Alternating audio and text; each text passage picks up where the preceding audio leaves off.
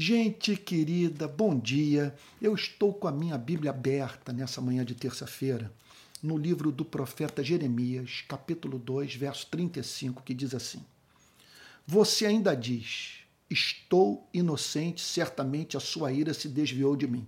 O profeta simplesmente descreve é o que o povo estava dizendo para o Criador, para Deus. Estou inocente, certamente a sua ira se desviou de mim.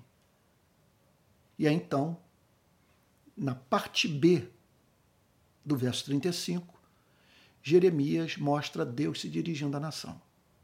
A nação que se sentia isenta de culpa. Eis que entrarei em juízo contra você, porque você diz: não pequei. E observe que o povo era capaz de se considerar inocente apesar do seu envolvimento com rematada injustiça. Verso 34 declara: Nas bordas das suas roupas se achou também o sangue de pobres inocentes. Então, permita-me aqui dizer o seguinte: se você acha o verso 35 duro, a ponto de dizer, não faz sentido ouvir uma pregação como essa pleno século XXI. Isso aí é a descrição de um Deus muito severo. Eu não posso tolerar esse tipo de mensagem. As pessoas estão precisando de encorajamento, de palavra de ânimo. Olha, o que você tem a dizer sobre o verso 35, no qual Deus diz para Israel: Eis que entrarei em juízo contra você, porque você diz, não pequei, à luz do verso 34. Nas bordas das suas roupas se achou também o sangue de pobres inocentes. Como que você acha que Deus deve ver uma nação, um povo, uma igreja que diz acreditar nele, é, que declara que a Bíblia é a palavra de Deus, sabe? e ao mesmo tempo ver essa gente toda envolvida com a opressão do necessitado, do vulnerável, daquele que se encontra em estado de privação. E a prática da iniquidade contra a vida de inocentes. Eu diria o seguinte: que esse Deus é digno do meu culto, do meu respeito, da minha adoração, porque Ele é o Deus do verso 35. É o Deus capaz de dizer para uma igreja impenitente. Eu vou deixar claro para todos vocês que a forma como vocês vivem me é repugnante. Como que uma igreja pode chegar a um nível tão baixo como esse? Por pelo menos cinco motivos. Número um, por relativizar a ética. Veja só, eu não estou falando de uma relativização total, como a, tal como essa que nós encontramos na chamada modernidade tardia ou pós-modernidade. Simplesmente essa gente mantém a fé em valores morais absolutos. Contudo, se relacionando com a pregação, é, veja só, de um modo seletivo deixando passar apenas aquilo que não confronta o interesse pessoal. E simplesmente botando de lado toda e qualquer espécie de contrariedade, de exigência da palavra de Deus que faça com que o homem e a mulher tenho que aprender amar, a tratar as pessoas com mais consideração, sabe? A entender que quem ama a Deus ama também a tudo que Deus ama. E Deus ama os seres humanos. Deus ama o pobre. É o que essa passagem está dizendo. Deus tem zelo pela vida do inocente. Ele não tolera a injustiça. Então pode acontecer isso. Quer dizer, é essa ética truncada, em que se afirma, portanto, alguns valores em detrimento de outros. Então é a ética do coar mosquito e engolir camelo. Eu deixo passar aquilo que não me é penoso, que não me custa nada, ok? Deixo que, portanto, atinja a minha vida, ok? E descarto tudo aquilo que possa vir a exigir de mim é uma renúncia pessoal, uma, uma mudança de vida, uma nova forma de me relacionar com o próximo e que me será custosa, porque vai exigir de mim amor. Em segundo lugar, pode acontecer também de ocorrer aquilo que a gente poderia chamar de um rebaixamento dos valores morais. Do cristianismo se tornar, assim, na coisa mais medíocre que se possa conceber. E você resumir a ética a tabaco, álcool, drogas, sexo, ética privada. E não estou dizendo que não haja uma, uma ética voltada para essa dimensão da nossa vida.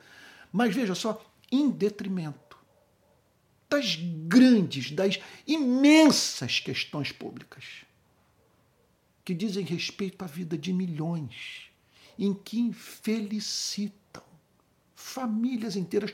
Como que se pode, por exemplo, dizer que a igreja deve erguer a voz em favor da família quando essa mesma igreja não se preocupa com as condições de moradia das famílias brasileiras, com o salário do trabalhador brasileiro. Quer dizer, com, com os serviços públicos que são oferecidos pelo Estado brasileiro ao pobre, ao necessitado. Como que essa gente pode ignorar o que se passa no sistema prisional?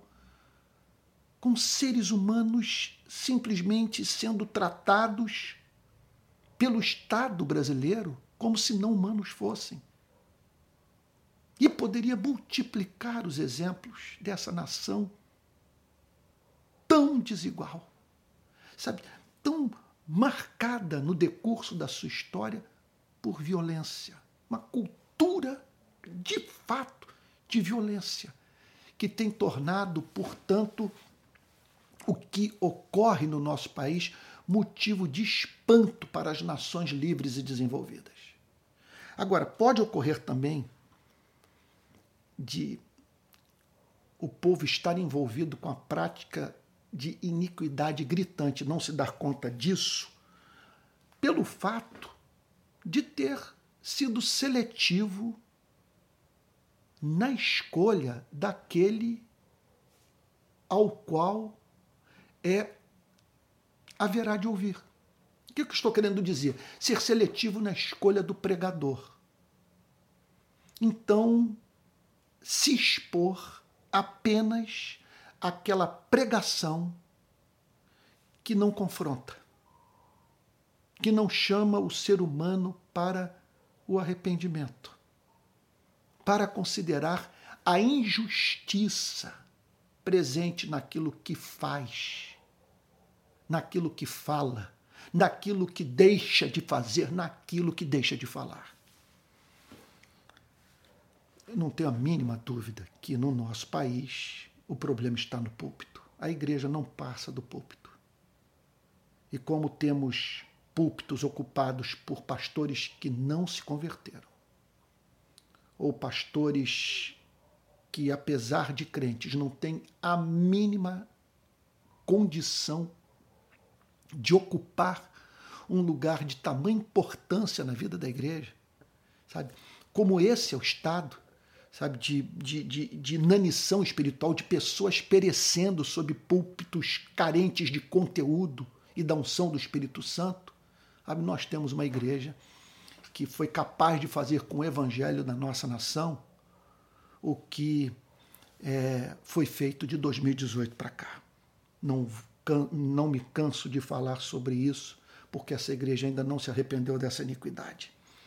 Em quarto lugar, essa igreja pode também atribuir a responsabilidade dos seus atos a outros. Essa é uma outra forma também de lidarmos com a culpa, nos eximirmos, nos eximindo assim de toda responsabilidade pelo fato de atribuirmos o, o que fizemos a forças alheias à nossa vontade que operaram em nós. Então, imputar a culpa a pai, a mãe, à igreja, ao, ao Estado, sabe, e ao diabo e assim por diante. Isso pode acontecer. Então, a pessoa simplesmente ela, ela cria mecanismos de proteção do ego, de modo que ela é, seja capaz de se livrar de todo sentimento desconfortável, sabe, é, de culpa. Julgando assim que, que com isso ela está glorificando sabe, a graça de Deus, exaltando o amor é, gracioso de Deus, ao se sentir no direito de ser muito má porque Deus é muito bom. E por fim, é claro, uma outra, um outro motivo é a tentativa de domesticar a Deus. Sabe? É esse Deus domesticado, esse Deus que serve a igreja, que se converte à igreja. Sabe? Em vez de exigir dessa igreja, é, no seu dia a dia, a manifestação do caráter do Criador do universo. O que nos cabe fazer? À luz de uma declaração como essa: Eis que entrarei em juízo contra você, porque você diz: Não pequei.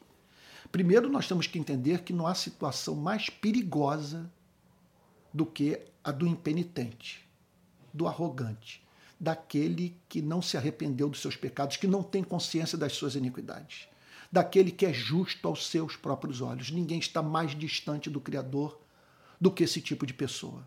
E exposta, consequentemente, a um juízo súbito que faz com que essa pessoa tome consciência da sua iniquidade, e isso quando esse milagre ocorre, milagre do arrependimento, após Deus tê-la julgado. Porque pode acontecer o seguinte, de Deus a julgar e ela não tirar nenhum proveito disso. Não aprender nada com a vida. Então, o que nos cabe fazer? Examinarmos a nós mesmos, a fim de sabermos se não estamos resistindo ao Espírito Santo em alguma área da nossa vida, a partir, portanto, dessa, dessa construção teológica que nos exime de toda responsabilidade e que faz, portanto, com que o nosso coração, no contato com a instituição religiosa, se torne duas vezes mais endurecido do que já foi, isso em razão do fato de usarmos o a, o, a própria fé cristã de uma forma enviesada, a fim de que essa fé trabalhe para os nossos interesses. Isso pode acontecer. Então nós precisamos examinar a nós mesmos. E, e em detectando a presença de iniquidade, em percebendo que a nossa roupa está suja de sangue, nos reconciliarmos com Deus. Sabe? É buscarmos perdão dele, porque essa passagem comunica esperança. Eis que entrarei em juízo contra você, porque você diz não pequei. Se o povo tivesse dito pecamos, a profecia não seria essa. Porque Deus é misericordioso, gracioso, a ponto de ter enviado seu único filho para se tornar propício a nós mediante a sua morte e morte de cruz. Deus resiste aos soberbos, mas aos humildes ele concede sua graça. Que Deus nos conceda graça para nos arrependermos, a fim de provarmos da sua graça. Porque bem-aventurados os que choram, porque serão consolados. Não há felicidade mais profunda do que a daquele que agonizou por causa dos seus pecados e que viu é, se colocar ao seu lado um Cristo misericordioso que sempre é doce na sua relação com os quebrantados de coração. Vamos orar. Pai Santo, quem é que pode discernir suas próprias iniquidades? Pedimos, Senhor, que tu nos absolvas das falhas que nos são ocultas, daquelas iniquidades que amigos e parentes, irmãos da igreja percebem, presentes em nossa vida e nós não. Não permita que sejamos capazes de dizer não pequei. Porque quem declara que não pecou está chamando o Senhor Deus de mentiroso, porque o Senhor declara na sua palavra que todos pecaram e destituídos estão da tua glória. Senhor, nós assim oramos, em nome de Jesus, com o perdão dos nossos pecados. Amém. Amém. Amém. Gente querida, é, você acabou de participar de mais um Palavra Plena. Ele é postado na, nas minhas redes sociais de segunda a sexta, às sete horas da manhã. Eu gostaria de convidá-lo a me ajudar a aperfeiçoar esse meio de comunicação, ampliar o alcance, tá bom? A manter esse ministério. Você pode fazê-lo de três formas: se tornando membro do meu canal de YouTube ou entrando na plataforma Apoie-se, cujo link você vai ver na descrição desse vídeo no meu YouTube, ou então enviando uma contribuição para esse pix, palavraplena@gmail.com eu tenho que tocar nesse assunto, porque não estou vendendo é, conhecimento teológico. Aquilo que eu recebi gratuitamente, eu quero passar adiante de modo gratuito. Mas é, mudanças houve na minha vida nos últimos anos e eu preciso de recursos para viver e para manter esse ministério que não recebe o apoio de nenhuma instituição cristã. Tá bom? É isso aí. Olha, um forte abraço não deixe de participar dos, dos cursos das 18 horas, tá bom? No meu canal de YouTube, segunda a sexta, 18 horas, curso de teologia, cinco matérias eu estou ministrando. E também participe dos cultos da rede de pequenas igrejas. Todo domingo, às 10 da manhã e às 18 horas, tá bom? Que Deus abençoe e guarde, que Ele faça resplandecer o seu rosto sobre você e tenha misericórdia de você, que sobre você Ele levante seu rosto e lhe dê a paz. Fique com Jesus.